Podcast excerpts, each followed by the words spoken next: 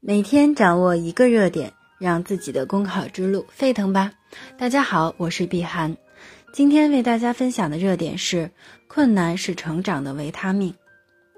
老渔工伏在船舱里听水声，可以分辨水下有什么鱼群。有本事的猎人晚上能从野兽眼睛里反射出的不同光点判断来的是野猪还是狐狸。这些知识不是与生俱来的，而是在长期的实践中磨砺出来的。所谓实践出真知，正是在与困难的斗争中经风雨长才干的。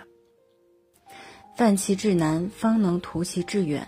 正如作家冰心所言：“成功的花，人们只惊慕它现实的明艳；然而当初它的芽，浸透了奋斗的泪泉，洒遍了牺牲的血雨。”南仁东带着三百多幅卫星遥感图，对一千多个洼地进行比选，走遍西南山区上百个窝档，最终找到天眼最适合的建造地点。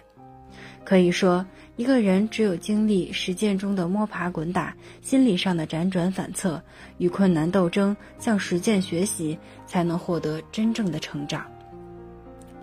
改革走到今天，是一个愈进愈难、愈进愈险，而又不进则退、非进不可的时候。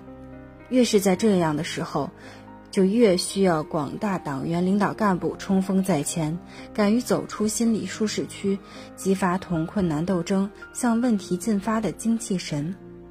对于我们年轻人来讲，也要丰富知识结构，锻造坚韧的意志品质。敢于去挑战让人挠头的事情，甘于到复杂环境中去锻炼，从而成为一名合格的公职人员。好啦，今天的热点分享就到这里，感谢您的收听。想获得文字版内容，请关注公众号“公考提分营”。我们下期再见。